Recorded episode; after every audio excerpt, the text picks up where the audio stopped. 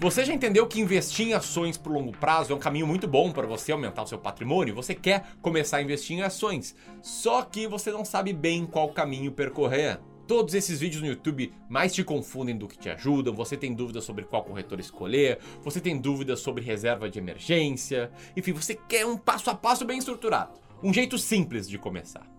Se você se identificou com isso, esse vídeo é para ti, porque aqui eu vou compartilhar oito passos, oito passos que qualquer pessoa, qualquer pessoa mesmo pode seguir para conseguir investir em ações com clareza, com uma boa estratégia e ter maior potencial de bons resultados no longo prazo. Quando eu falo qualquer pessoa, eu estou falando desde um adolescente de 13 anos de idade, a idade que eu tinha quando eu comecei a investir, até um idoso de 80 anos de idade. Desde alguém rico que consegue fazer aportes de 10 mil reais por mês, que talvez esteja muito longe da sua realidade, até alguém com menos recursos que consiga investir 150, 200 reais por mês. Desde alguém que tem o dia todo livre para investir até alguém que tenha 30 minutos por mês para fazer a gestão da sua carteira. Se isso parece interessante para você, segue aqui comigo. Se você caiu de paraquedas nesse vídeo procurando sobre investimento em ações, então eu te convido para te inscrever aqui no canal do Clube do Valor, clicar no sininho que tem vídeo novo vários dias por semana. Toda semana, várias vezes por semana. Tamo junto? Bom, então vamos lá.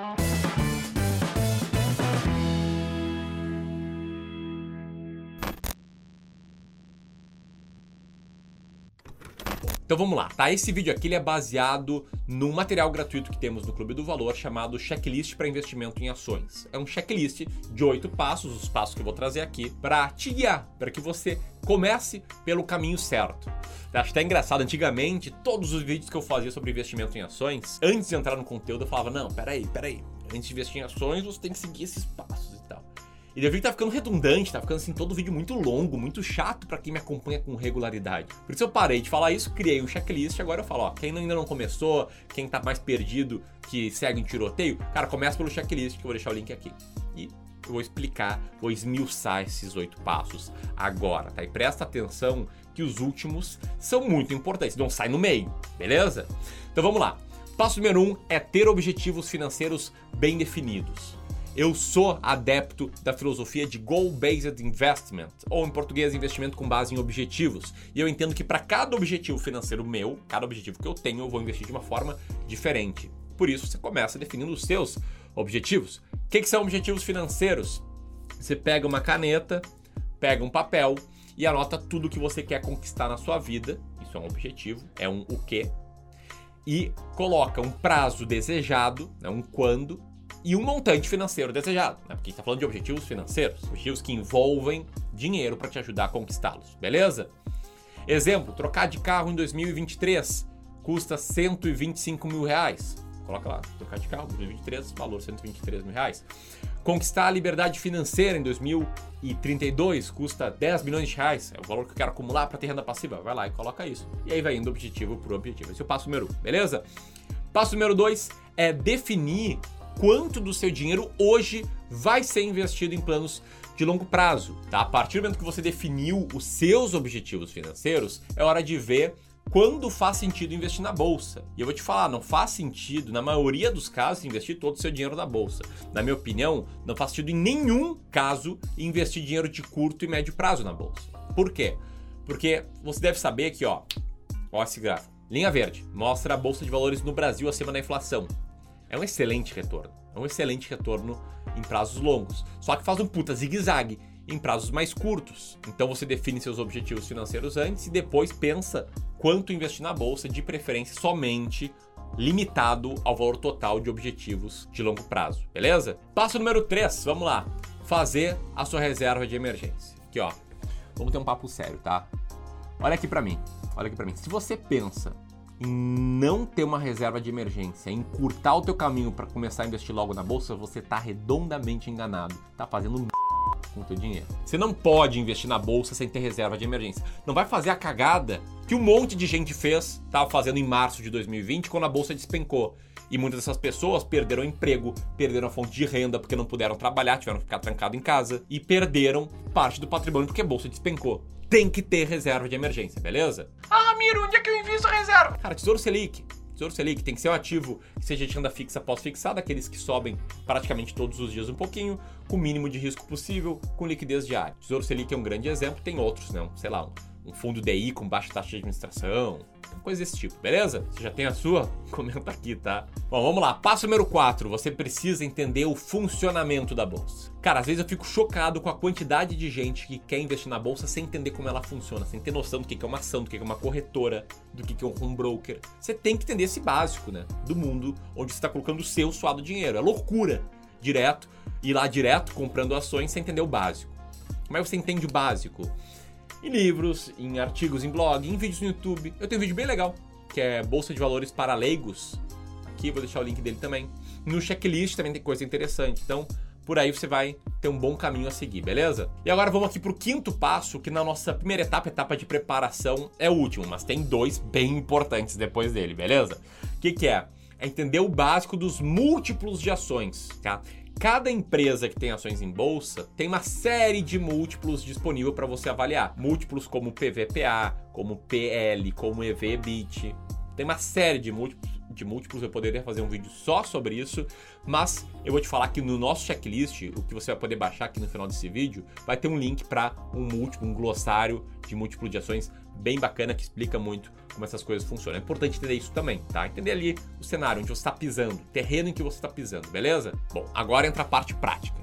Eu te falei que tinham mais dois passos, não, são mais três passos. São oito passos aqui, e aí os três últimos são na parte prática e são os mais importantes, embora todos os outros sejam importantes. Passo número 6 é escolher uma corretora que você vai usar para investir. Tá? Estrava muitos investidores, eu recebo pergunta de quem está começando, falando, ah, eu não sei que corretora investir e tal. Eu entendo esse nervosismo, eu também demorei para tomar essa decisão a primeira vez, mas entenda o seguinte, tá? Entenda o seguinte, o que você precisa? Uma corretora que seja credenciada pela CVM, e aqui é para você não abrir conta em picaretagem que finge ser corretora, Tipo, essas paradas de opção binária hein? não são corretoras, esquece isso, tem que estar credenciado pela CVM. Tem que ter taxas que te deixem confortáveis e hoje tem muitas corretoras com taxa zero ou taxas realmente baixas, então a competitividade das corretoras ajudou a reduzir as taxas. Hoje é raro ver uma corretora com taxas altas e que tem uma boa reputação. Aí olha lá o reclame aqui, dá uma lida no que o pessoal fala, entende se ela costuma travar ou não, enfim. Se ela passar nisso tudo, ela é boa o suficiente, tá? Não trava aqui, não trava aqui. Entenda que a corretora para o investidor é como a chuteira para o jogador de futebol. Dá uma chuteira lá para o Yuri Alberto, cara, vai fazer gol adoidado. Não, independentemente seja uma chuteira da Nike, Adidas, Umbro, não interessa, entendeu? Ele é bom, ele tem os fundamentos. Você, para ser um bom investidor, tem que ter os bons fundamentos, não uma boa corretora. Quer dizer, várias são boas, quer? e não é isso que faz a diferença, entendeu? Vamos lá, passo 7. Esse aqui é o mais importante. É o mais importante. É definir uma estratégia para você seguir, uma estratégia para você investir. Para quem está começando, a minha sugestão é a estratégia Bulber de investimentos, que é uma estratégia que a gente consegue olhar o desempenho dela desde a década de 70, em termos acima da inflação, e ela rendeu 12% ao ano acima da inflação. 12. Não é garantia de retorno futuro, é claro, mas mostra que historicamente ela foi bem. E como é que é essa estratégia? Ela requer que você divida os seus investimentos em ações brasileiras e norte-americanas. E eu falo que ela é boa para quem está começando, por quê? Porque quem está começando pode fazer isso, por exemplo, comprando dois ETFs dois fundos de investimentos negociados em bolsa, que por trás deles tem a replicação de um índice amplo de ações, tipo o Ibovespa ou o S&P 500, o índice dos Estados Unidos. E a lógica da estratégia Buber é você manter o mesmo peso em ações brasileiras e norte-americanas e com o passar do tempo e garantindo com novos aportes, com rebalanceamento, que a carteira sempre fique assim. Quer dizer, você vai lá, você vai montar a carteira, ela vai variar, né? Talvez ações brasileiras subam muito, ações norte-americanas caiam, e aí, com o passar do tempo, você vai com novos aportes, comprando o que está abaixo do peso para voltar a carteira para a composição ideal meio a meio. Simples assim. Você pode fazer com ETFs, pode fazer, por exemplo, usando o fundo de investimento em ações do Clube do Valor. A gente tem um fundo aberto, investimento em ações, um fundo em cota pública. Você pode ver lá a performance da nossa tomada de decisão, de quais ações escolher. Para ações brasileiras, é claro, e para ações norte-americanas, o ETF cai muito bem. Beleza?